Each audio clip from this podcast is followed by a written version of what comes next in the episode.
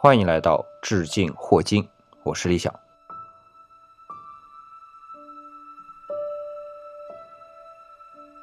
那其实今天啊，应该还是在正月十五以内，所以李想在这儿呢，还是祝大家新春快乐。那么这一期呢，虽然说是致敬霍金，也是跟前期一样啊，呃，和麦克斯韦有关，所以多多少少也算是致敬麦克斯韦吧。那么就像前一期和上一期我们说的啊，上一期是番外，就是从这一期开始呢，是要进入到高能模式了。那高能模式也分初级和高级，对吧？大家还记得李想说起过，麦克斯韦方程组其实是有两个表现形式，一个是积分的形式，一个是微分的形式。其实大家说麦克斯韦方程组的优美的形式，更多的啊是指微分的形式。那么积分呢，相对没那么美丽，但是呢，积分形式更容易理解一点。所以理想在想啊，为了大家能够循序渐进的。去理解我们麦克斯韦方程组，所以就打算从积分的形式开始说起。我们先复习一下啊，这麦克斯韦方程组的四个方程分别是讲什么内容？那么第一个呢是讲电的，是高斯的电场定律；第二呢是讲磁的，是高斯的磁场定律；啊，第三个呢是讲电生磁的，所以呢是。当然，发现的人是法拉第了，就是法国的法拉第。但是是麦克斯韦把它用数学的方式表述出来的，但是还是说是法拉第定律。那么第四个呢是安培麦克斯韦定律，这个呢是磁生电的一个变化。呃，原来是有安培定律的，然后呢麦克斯韦再给它进行了一个修正或者是补充，那么就成为了安培麦克斯韦定律。这四个方程大家都记住了啊。那我们就从第一个。高斯的电场定律开始说起，啊，在说电场定律之前啊，我们今天可能就比较熟悉了。一听说是场啊，就想到了这个无形的、摸不着也看不见的部分。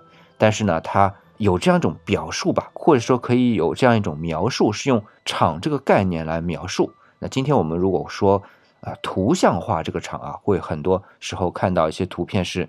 啊，网格状的或者是线状的一些东西。那么时间来到了十六世纪、十七世纪的人们，他怎么去想象的时候呢？往往呃，更多的去想到是线穿过，或者说我们想到跟嗯没有接触也能感受到的东西是什么呢？就是阳光啊，光，所以是平行线这样的概念。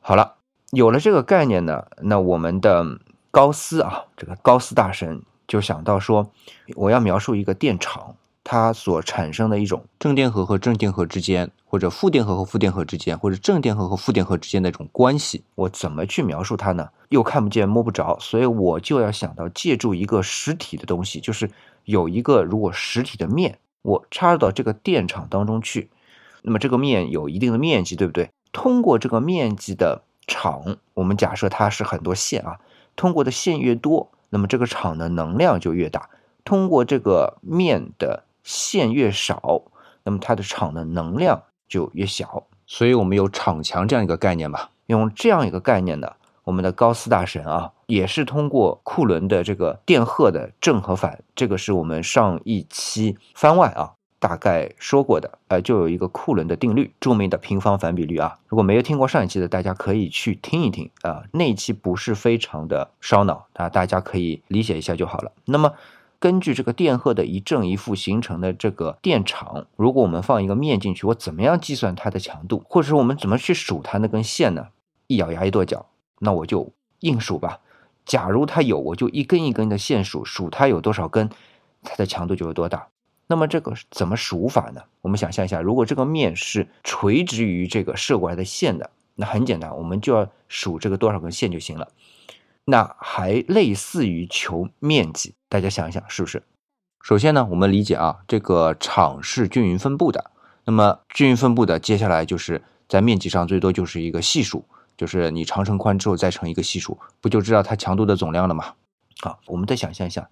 自然界当中千变万化，你垂直于这个电场线啊，我们说它的这种情况一定不会很多，大多数情况下都不是垂直的。那个这时候呢，我们假设还是平面的话啊，那么就要想到它就会有一个夹角，这跟我们计算阳光照射到一个平面上面所接受的能量是一样的。它并不是说一串阳光过来的能量斜着照到一个平面上面就全部接收的，它是会有一个平面投射的。那么想想啊，有了这个夹角，这个平面，假如我们是剖面去看这个平面的话，是不是根线？然后有一个夹角，有一个线，而这个线是跟这个夹角相邻的。那么我们现在要算这根斜的射过来一根线，也就是三角的话是斜边。那想到哪一个函数呢？三角函数当中的 cosine 嘛，对吧？cosine 就是邻边比上斜边。好，那么 cosine 这个三角函数找到了，这个夹角我们知道了。那这根电场的线我们知道它强度了，一乘乘上这个 cosine 的西塔，哎，我们就知道射在这个平面上的这一条线的能量有多大了。好，到这儿呢，我们能够理解啊一个平面。但是我们再说，自然界当中哪有那么多平面，对不对？所以自然界当中更多的是一些自由的，或者说我们就说曲面吧。那曲面怎么去计算呢？也有办法，就把这个曲面用函数给描述出来嘛。我们想想，曲面只要是连续的，它应该是有解析的方程能够描述的。如果不是解析的，啊，如果不是连续的。那它就不是一个连续的面，即便是两个面组成的交汇面，那么我们可以用一个方程组去形成一个啊叠加的方程啊来描述一个面，哎，这都是可以的。这有个问题啊，如果这个面是起伏不定的，是不是这个夹角就不断在变化的？大家在说这句话的时候，就有一个潜在的概念，就是如果这条线穿过这个平面的一个点的时候，那么就会在很局部的这个曲面上面做一条切线。或者说，我直接当它非常小的时候，是不是我就可以理解成它就是一个平面？那么这个平面的西塔的夹角我们就有，哎，这就是一个微积分的概念啊。那么我们把每一个这个夹角的量都算出来之后，把它求和，那就是这个曲面通过的所有的电场线的总和，也就是这个电场的强度。这个大家有概念了。那么数学上面用什么工具来表达呢？就是我们前面说的积分，而且是定积分。定积分呢，就是这样的，就是这个曲面描述的函数，我们前面说了都能拿得到的。有了这个描述这个曲面的函数之后，我们刚才概念里边是把它全部变成很小很小的一个个平面。那么这个平面，我们还可以说，假设它就是一个一个非常非常接近于矩形或者长方形或者正方形啊，这都很好计算的这一个个面，它的夹角我们都有了。然后把这些夹角根据这个描述的函数重新拼一遍，然后我们就获得了这个面的总和。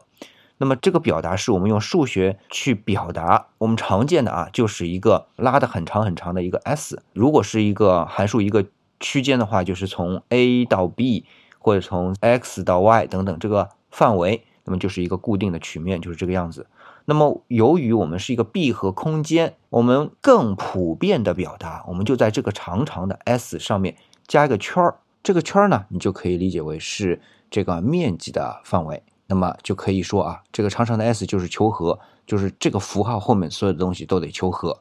那么求和的是什么东西呢？就是每一个裁的小小的，但是又很规整的，接近于长方形的或者接近于正方形的这个面积去乘上这个面积上面的电场的强度，总体就是大的曲面的电通量。它们曲面通过有多强有多弱，都是可以根据这个函数来表达出来的。我们要乘以方程的话，它还有一个等式，等式右边是什么呢？等式右边就是它的电通量 Q。再乘上一个常数，这个常数什么呢？是一个介电常数。那么通常我们因为讲的是真空环境下面，所以是真空的介电常数 epsilon 零啊，真空的介电常数。然后呢是它的一个导数啊，就是分母是 epsilon，上面是一，分子是一这样的一个形式。这就作为一个常数了。好，这就是麦克斯韦方程组的第一个方程。啊，积分形式下的第一个方程，也就是高斯电场定律的方程。那同理啊，我们磁其实是一模一样的思路，只不过我们这里要讲一点，就是在自然环境当中啊，我们到现在还没有找到一个磁是单磁极的。比如说你拿一个磁铁过来，你怎么着有一个南极，就一定有一个北极。有一个北极，就一定有一个南极，你就你找不着一个说我光有一个南极的磁铁没有的，对不对？它都有一个南极同时带着一个北极的磁铁，也就是它不可能像电荷一样，我只带正电不带负电，或者只带负电不带正电的单独的电荷或者单磁的磁极，所以它一定是复合的。那么复合的话，在真空当中就形成一个从南到北或者从南从北到南形成的一个磁力线啊，磁力线啊这个概念。那么这些磁力线一圈一圈的自己给自己包起来，像一个。蚕宝宝一样，只不过两头蚕宝宝像那个苹果屁股一样，正往里凹的啊，两个头，那就是接着呃南极和北极的，这全部圈起来的。那么这就是它的磁场。那么这个磁场我们一样的，如果中间加一个平面进去，我们就简单。那么如果说是曲面进去的话，我们就得用什么？用刚才说的积分的形式，而且是定积分的形式，就把它搞定了。只是说，因为它是单磁极，进多少就出多少。那么这个词通过的量恒等于零，对吧？就对于这个面积，你不管怎么弯曲，曲里拐弯怎么去扭，通过的就一定是进多少出多少，就一定是零，恒等于零。所以右面的它就再是一个 Q 一个具体的值了，而永远等于零啊！大家有这个概念呢，基本上高斯的磁通量、磁场定律，哎，就搞定了。那么接下来我们再来看第三个，就是。法拉第定律了。法拉第牛就牛在什么呢？他作为一个没有受过高等教育的人啊，不断的倒腾，然后竟然在实验当中发现，在磁场当中移动的小铁棍能产生电。那当然了，这个东西最后要把它数学归纳出来的话，那当然还是麦克斯韦的功劳了。但是这些变化，法拉第就已经把它搞定了。那么这个变化，我怎么用数学来把它表示出来？哈，那么。我们还记不记得小学里边我们说的啊？法拉第做的实验是怎么做的？在这个磁场当中，他用一个小的金属棍儿，对吧？在南极和北极形成的磁场当中划了。首先它不动，它是没有电的。其次呢是顺着磁场方向的产生啊。呃，我们小时候做实验，我记得很清楚，就是电流基本不动，但是还有一点点抖动，那就是因为你滑的时候还不是完全平行于磁场线的。对不对？它总是有一点点角度，那么才产生的一点点电流。你手总是做的没那么漂亮的嘛。那么只要垂直的这个磁场线，它就能产生电。不动或者说是顺着磁场线方向，你都产生不了电的。而且发现什么呢？你动得越快，这个电流就越大；动得越慢，电流就越小。那是嘛？你不动了，那就是动得越慢嘛。最慢的那种就是不动，不动就没电啊。那么法拉第这个概念来到麦克斯韦，他是怎么总结的呢？很简单。首先，我们磁通量前面已经有概念了，只不过现在这个磁通量跟什么有关系？还跟时间有关系，所以就得去什么？去除一个时间的变化，时间的变化率和这个磁的磁通量的变化率是成反比的，哎，所以是一个是比值的关系。所以在原来磁通量的高斯定律下面得除一个时间，只不过我们在算这个变化的时候，我们还记得吗？你要把时间。掐的非常小，因为你每一次变化是来，它不是匀速直线的切割的方向变化，是不是？所以它就要的每一个小小的时间都要变化，所以要给它切的很小很小的时间，我们来个极微小的时间的变化一除啊，好，这个就是磁通量的变化了。那么后面呢，产生的是什么？这个变化之后产生的是电场，那么这个电场就有一个什么？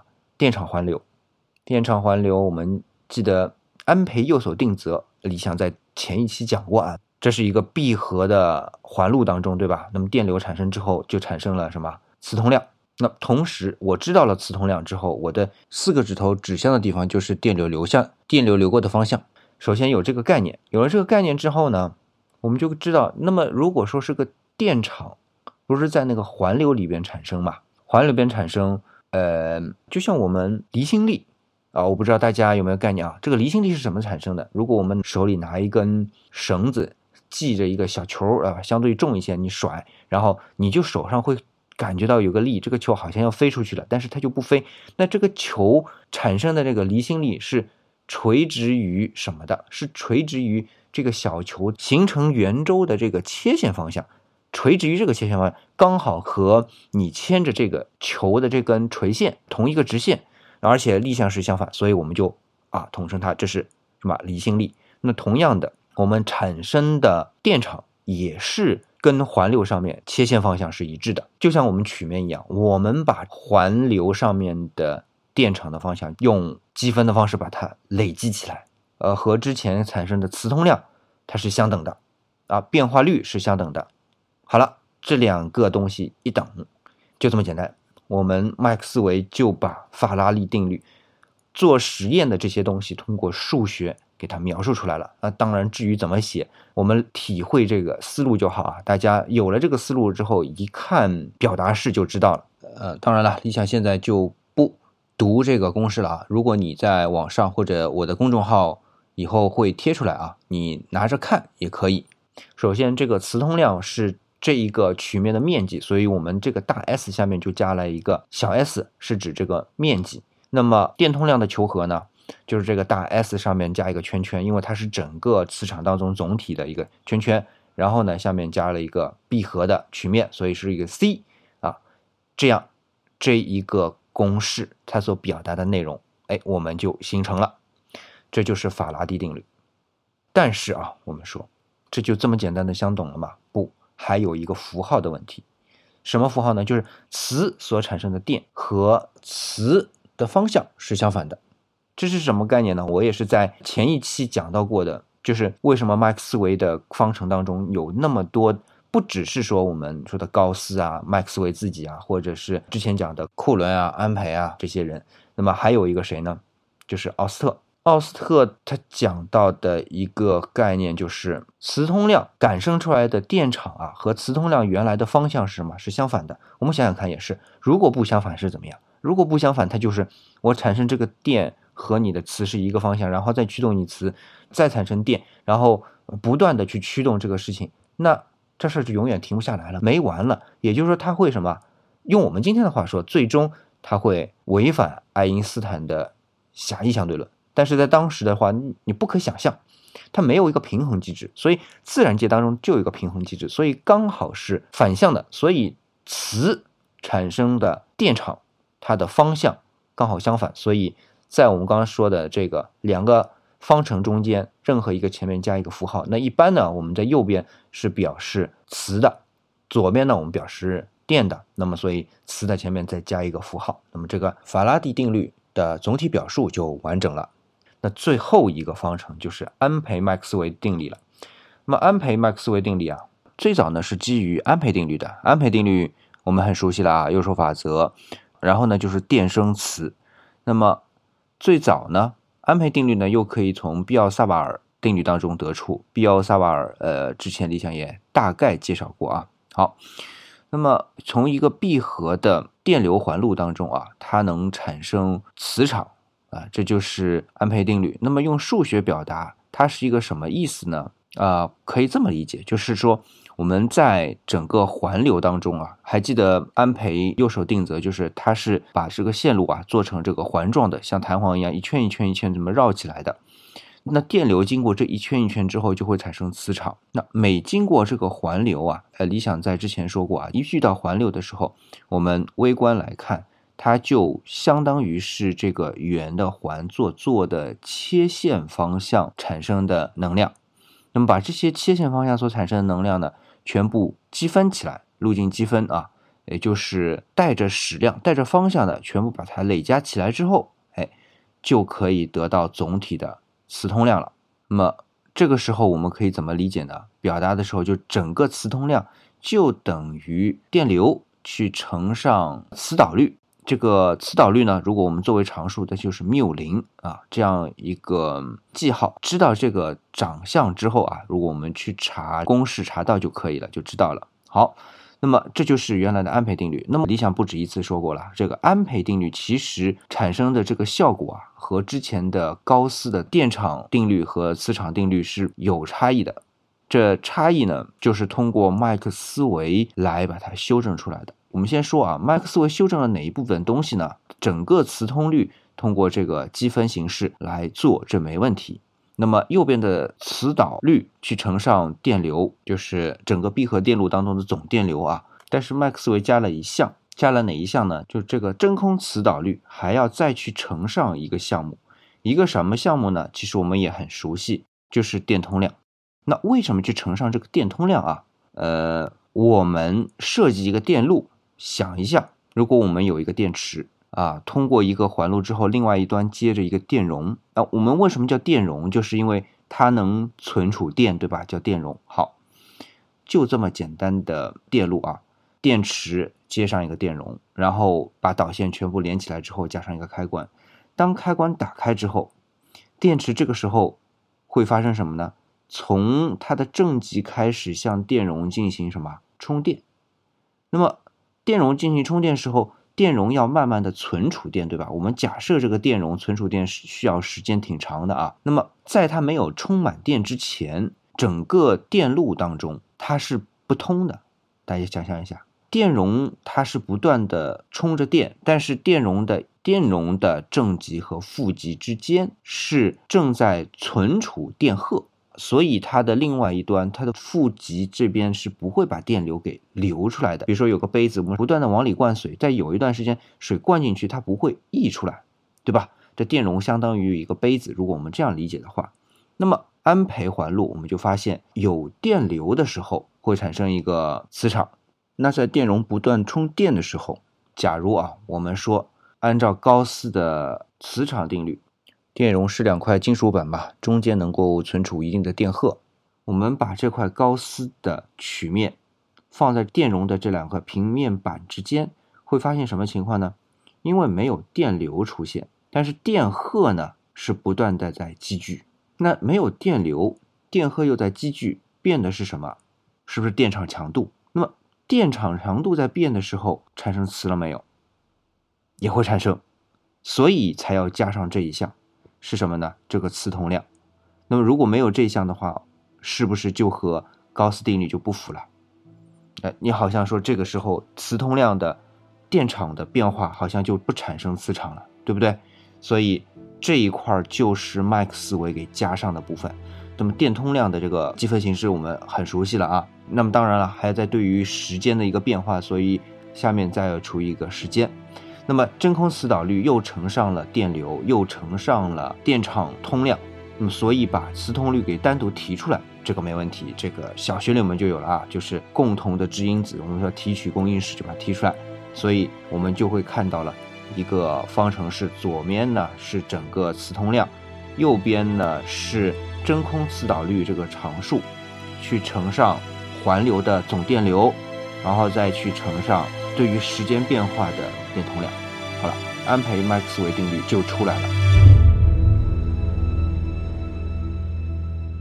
好，我们再把四个方程组合在一起，描述电通量的，描述磁通量的，描述磁生电的，最后描述电生磁的，是不是所有的这四个函数就涵盖了整体的电磁的变化？那么。这个呢，就是我们今天说积分形式的麦克斯韦方程。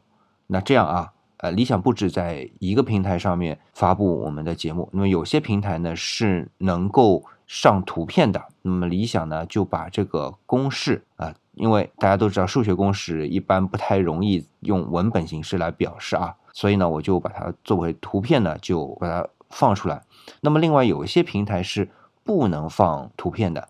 那么大家呢就辛苦一下，关注一下理想的公众微信号“理想主义”，李氏木子李。我在节目发布之后的一两天的时间内吧，啊，我就把麦克斯韦方程组的积分形式先通过公众微信号推送出来。那么剩下更高能也是更优美的微分形式，啊，我们呢就放到下一期再说。但是下期可能会花时间比较长，因为还要。解释全微分的概念，要解解释散度、梯度、那布拉算子，或者叫做哈密顿算子啊啊，然后呢，还有一些旋度啊等等这些概念，所以下一期啊非常高能，呃，想挑战一下的话，呃，大家可以期待一下啊。不过其实我觉得最挑战的是理想自己了，能要把这些部分完全绕开图像的形式，要靠语言把它讲出来，挺难的。那不管怎么样，呃，理想做完功课啊，我估计这一期间隔的时间会比较长，你想得好好想想怎么讲。呃，那好了，废话就不多说，今天呢就暂告一段落。不过在节目快结束之前啊，理想最后在元宵节之前啊，还是祝大家新春快乐。那么如果跟理想希望有更多的交流，可以关注理想的公众微信号“理想主义”。李是木字李。高能的部分我们下期再见，拜拜。